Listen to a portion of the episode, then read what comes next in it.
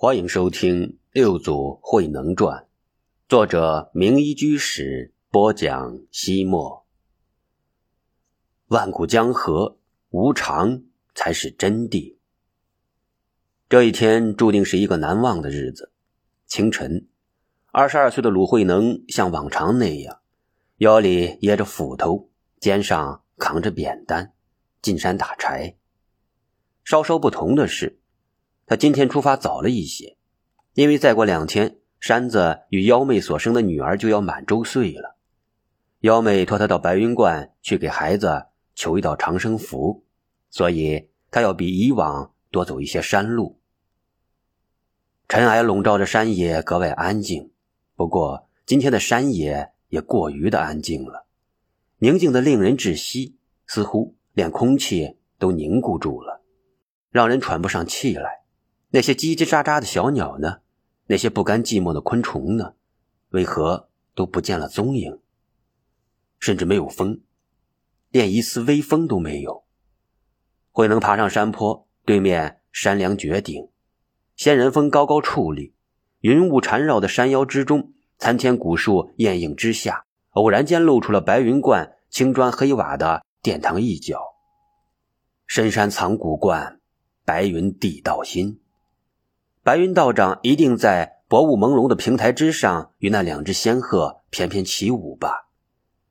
没有风，甚至连霞光都不曾照在仙人峰上，更无小鸟惊扰它。但是就在这种没有任何预兆的情况之下，突然之间，仙人峰连同它下面宽大的悬崖绝壁一起崩塌了下来，大音希声，真的。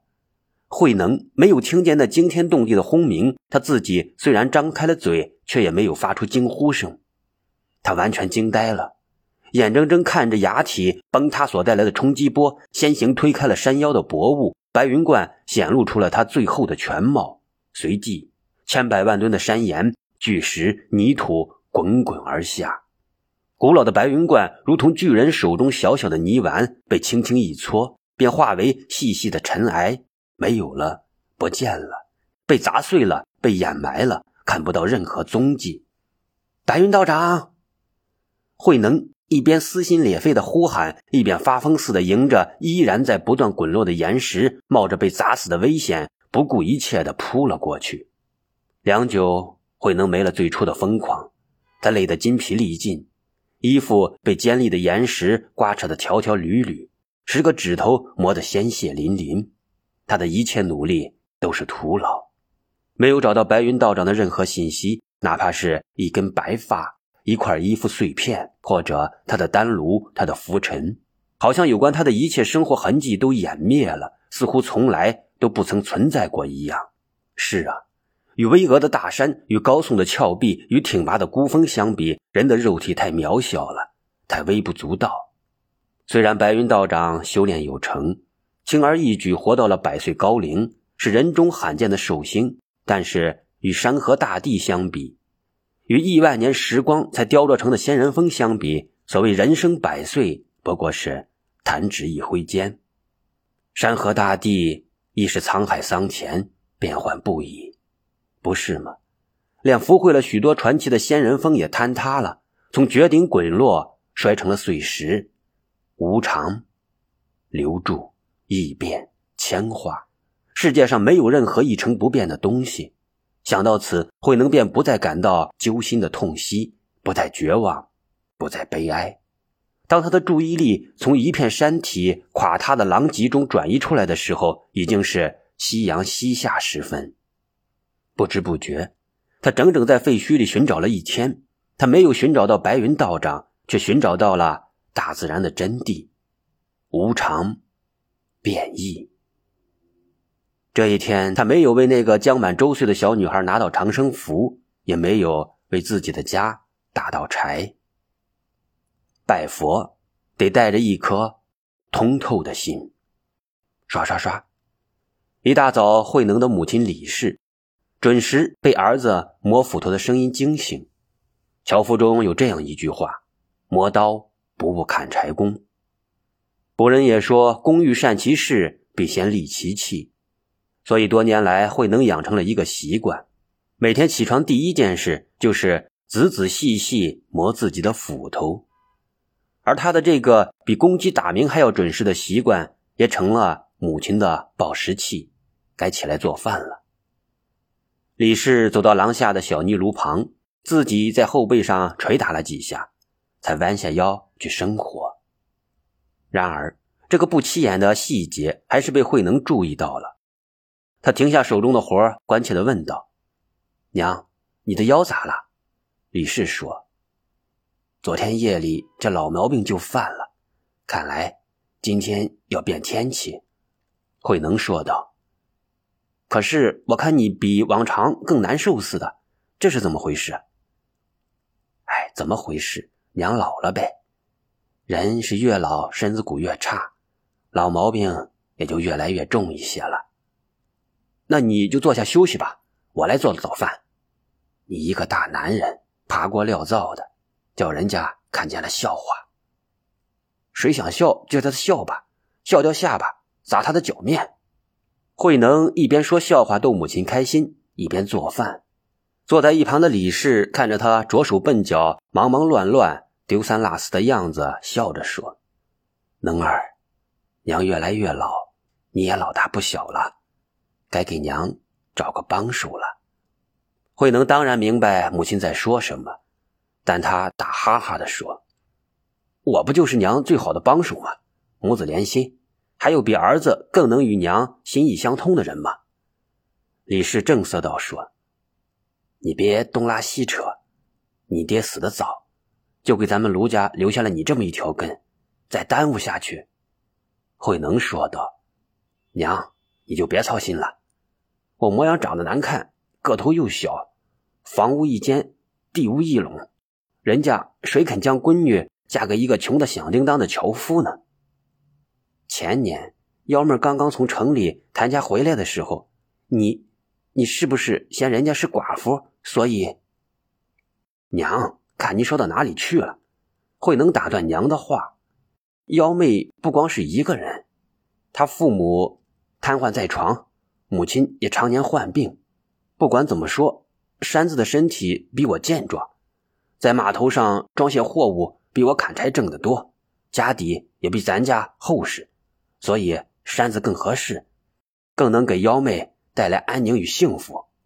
吃过饭，慧能拿起工具就要出门，李氏急忙拦住他说：“能儿，今天不要上山打柴了，老天爷马上就要刮风下雨了，别把你淋病了。”慧能看着辉煌的天空，自言自语地说：“一大早天色就这样，看来上午肯定会有暴风骤雨。”怕是过台风呢，那你更不能出去了。山里电闪雷鸣，狂风急雨，就可能爆发山洪，太危险了。慧能却说：“越是这样的天气越好，我越要出去。”李氏生气了：“你又不是小孩子了，还想着好玩？”慧能边向外走边说道：“娘，我是去山林子里捡大风刮折的树木。”和落柴呀。山林中树木新陈代谢，有许多树枝已经干枯。每当起大风的时候，他们便会被刮折落下来。樵夫们都称之为“风落柴”。风落柴早已干透了，挑着出山自然轻松，捡拾起来又很省力。所以每当雨过天晴，樵夫们便争相去捡，去的晚了就摸不到了。慧能早已掌握了这个规律，所以他提前进山，先在山洞里的岩洞中避过风雨。风雨一过，便可以用最短的时间进林子捡柴。慧能迎着狂风连奔带跑，终于在倾盆大雨来临之前钻进了岩洞。棋盘依旧在，物是人已非。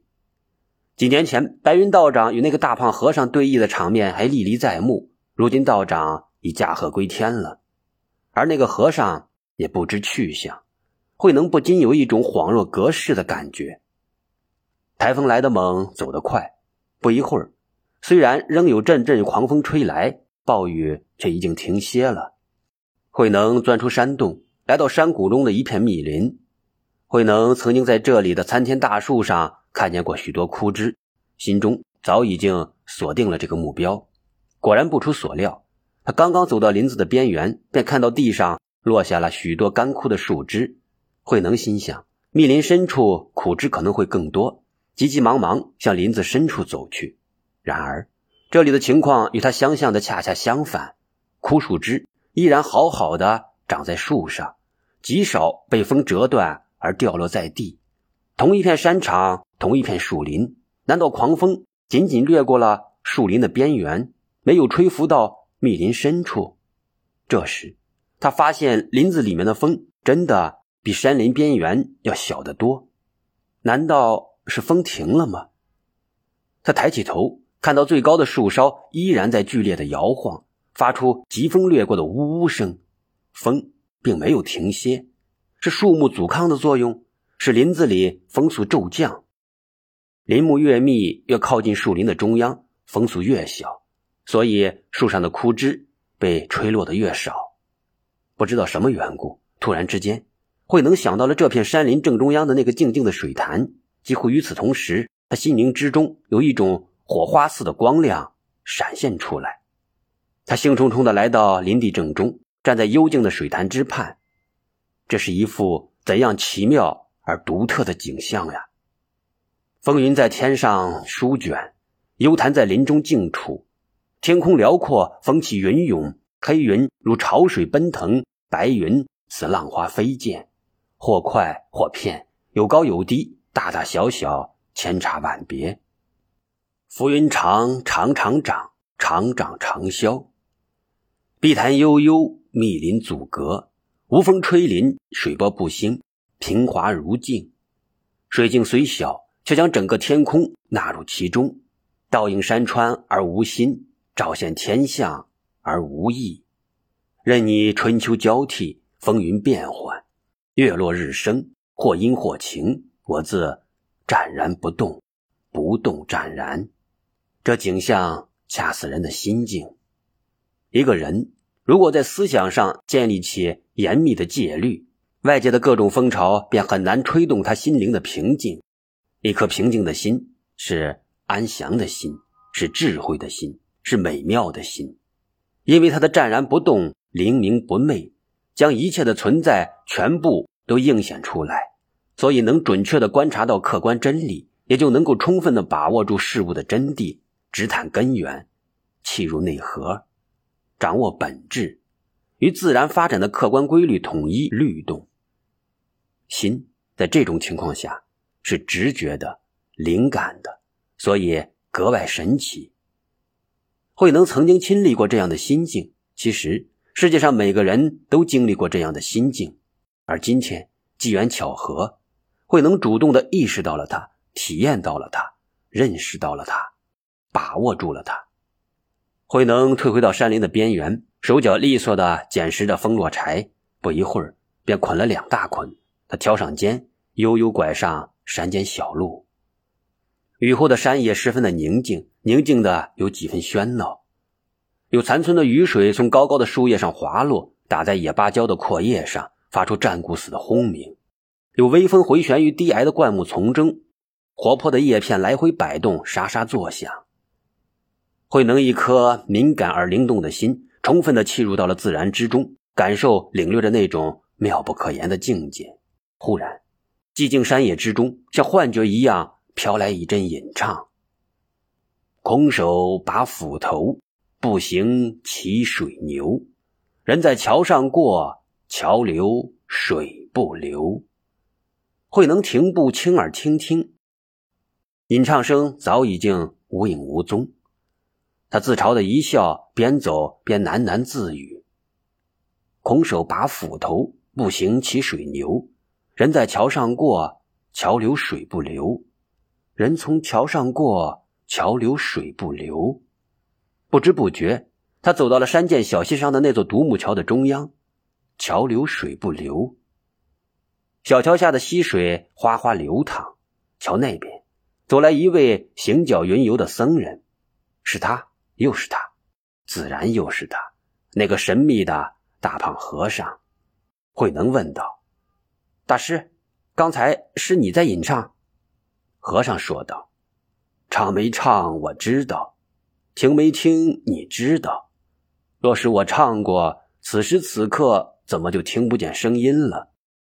若说没有唱，你又如何会因此发问呢？”